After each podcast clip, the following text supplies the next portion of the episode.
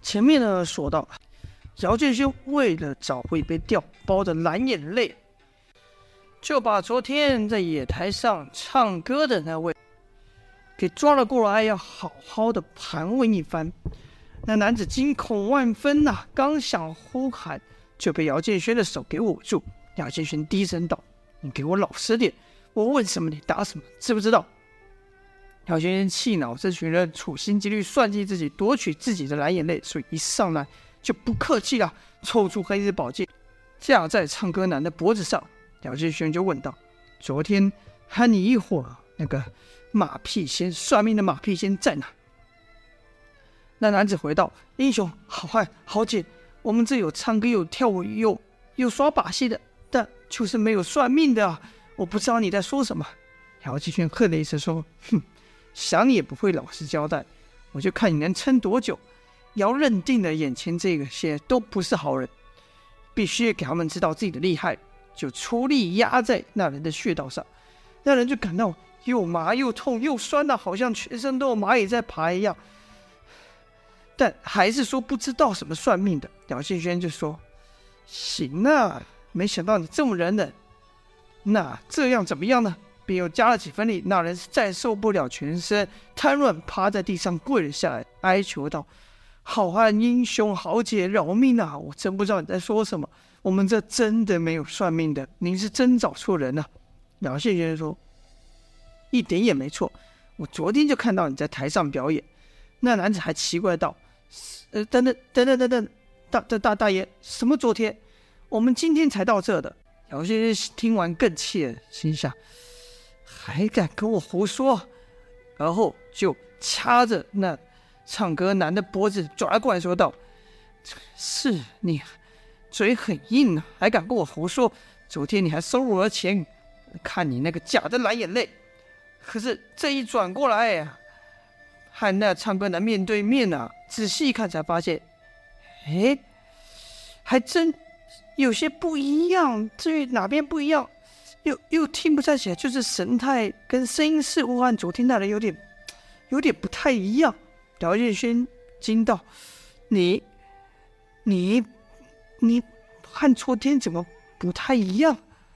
那男子说：“昨天大爷，昨天我们还在前面的城里表演。”你你你肯定是认错仇人了吧？姚一细想，觉得事有蹊跷，就说：“嗯，对，差点被你给骗去了。即便跟昨天不一样，但你们肯定是一伙的，不然怎么可能？你今日才来就知道有现成的台子给你表演？”那男子说：“啊，大爷啊，这事说也奇怪，前几日啊，就有人给我们好多钱啊，说我们只管到此地演出就好。”说是一个富人想看我们的戏，搭台什么都不用管，只要人来就好，还叫我们先给他演上一段。嗯，他问的非常仔细啊。那人价格也高，我觉得是买卖可以做，就把这活给接下了。然后我们就依约定来到这里了。姚建勋就问：“哼，那蓝眼泪这一事你怎么解释呢？”就看那人一脸疑惑啊，问道：“什么？流流流眼流眼泪？”我我们戏里没有流眼泪这一段呢、大爷，你若想看流眼泪的话，我可以叫他们立刻加，立刻哭。大爷是想看男的流泪还是女的流泪了？姚建勋骂道：“你少给我鬼扯！”那男子求饶道：“呃呃呃，这我大爷我我真不知道你在说什么。”姚建勋说：“你说你今日才到，那昨天表演的又是谁呢？”那男子也奇怪问道：“啊，昨昨天这里有人表演了？”对，我就说奇怪，通常我表演的头一日啊，几乎都没什么人，那人气得慢慢累积，三五日后才会有像今天这样的盛况。我就想，怎么今天我还没表演，台下就聚集了这么多人？然后姚建勋又一连问了好几个问题，这男的似乎是什么都不知道，两人是鸡同鸭讲吧？老建勋这才明白。昨天那场戏啊，完全是为了他们上，应让他们上当而演出的。骂道：“哎呀，该死，的马屁仙还真下足了功夫啊！但又不想自己手中的线索就这么断了。”就见那人说道：“你，你也不是全然无辜的，至少你跟那那些人还有点牵连。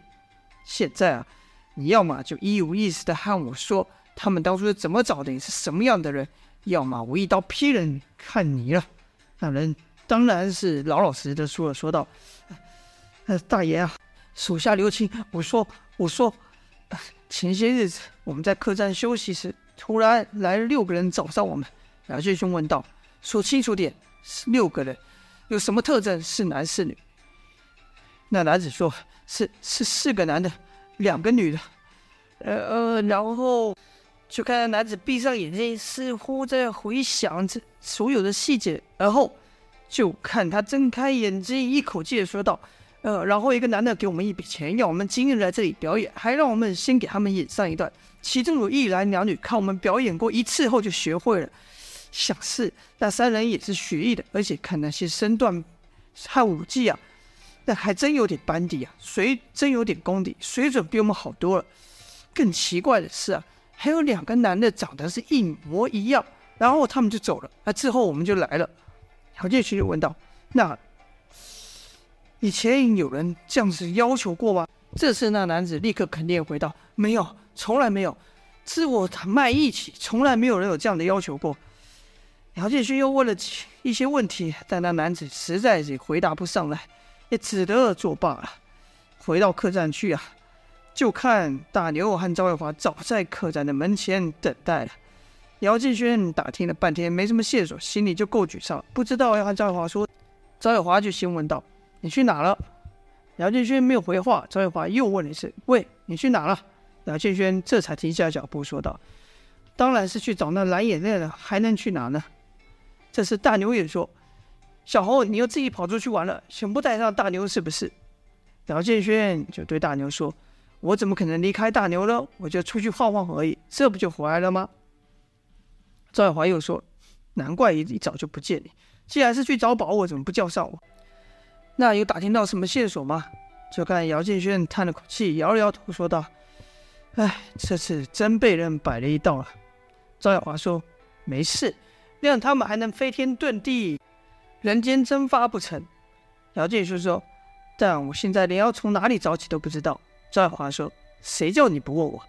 听起赵耀华的口气似乎有办法，他就又问道：“难道你有办法？”赵耀华说：“当然有办法。”姚建勋就说：“你有什么办法？说来听听。如果是打算找昨日唱戏那班人呢，那就不用了。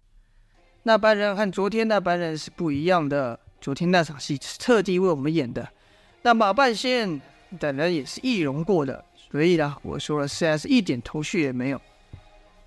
赵月华就说：“哼，不过半日时间，我就不信他们的人间蒸发，总会留下些什么。他们跑了，和他们接触过的，难道也能全部消失吗？”姚建勋就问道：“这什么意思？”赵月华说：“不还有两个小鬼吗？他们看起来像当地人，想是那。”马半仙临时雇的吧？他们要走，不可能把这两个小鬼带走吧？然后听到这次，突然有一阵不好的预感，说道：“带走倒不会，但很可能杀他们灭口。”赵月华点了点头，说道：“对呀、这样我们只要在他们下手前守在一旁，不就找到他们了吗？”姚建轩心想：“这确实是目下唯一能和对方沾得上边的线索。”一念至此，姚立刻起身说道。那也得那里小孩还活着才有机会。事不宜迟，我们得赶紧找到那两个小孩。见姚巨轩突然站起啊，而大牛以为要玩什么游戏，也跟着站起。但大牛身躯庞大，这一站呢、把桌子都给掀了，饭菜洒了一地了。一旁的客人还以为三人要打架呢，赶紧就躲起来了。赵小华朝掌柜招了招手，那掌柜的不敢不来。赵小华给了一笔钱，说：“这店我们包下了，你看这些钱够不够？”掌柜看那么多钱，当然说够够够。这时姚建轩就说：“但你得帮我们一件事情。”掌柜子说道：“呃，什么事啊，大爷？”姚建轩说：“你得帮我们照顾他。”他呢，自然指的是大牛了。掌柜的没有难色说道：“呃，这这好像有点难呐、”这时赵月华抽出宝剑说道：“难吗？”掌柜马上改口说：“不难，不难。”姚建轩这才点了说：“哼，这还差不多。他要有什么损失，我唯你是问。”然后对大牛说：“大牛啊，我们出去办点事，马上就回来。你在这等我们好不好？”大牛一开始还不要，姚建轩再三劝大牛之后，大牛才答应了。而后，姚赵两人又吩咐了掌柜一番后，才出了客栈。出客栈后，姚建轩就想，他要是这两个孩童呢，现在这个时间点会出现在哪里呢？要知道，姚建轩从小也是干这些偷鸡摸狗的事情的。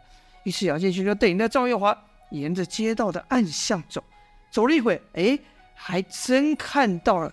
那两个小孩的踪迹，就看他们两个正在偷一个妇人的钱包的，而后偷完之后的就转到一个巷弄里面。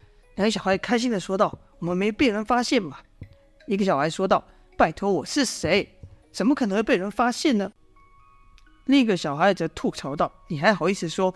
前几次要不是我有我，你就完蛋了。快看看里面有什么好东西吧。”两人就把那偷来的包翻了翻。发现没有什么好东西啊！一个小偷就吐槽道：“哼，我说你真差劲，看我昨天多勇敢，一下子就挣了很多钱。”那孩童还说：“另外一个孩童就说，别吹牛了，我看你啊，当时吓得快哭了。”那个孩童就回道：“我说我才没哭。”两个小孩就为了到底哭没哭这事争论起来。就听，耶，孩童反驳道：“那算命都是说我天生勇敢，我怎么可能会怕呢？”另一个孩童就说。切，那算命的话呢是狗狗屎都能吃了，就你当真？要不是当时我救你，你早就完蛋。然后两人又吵吵闹闹的从巷弄一旁跑了出去。好了，这就是本章的内容了。到底姚建勋、在华能不能顺利的寻回他们的蓝眼泪呢？就待下回分晓了。感谢各位的收听，今天就先说到这边，下播。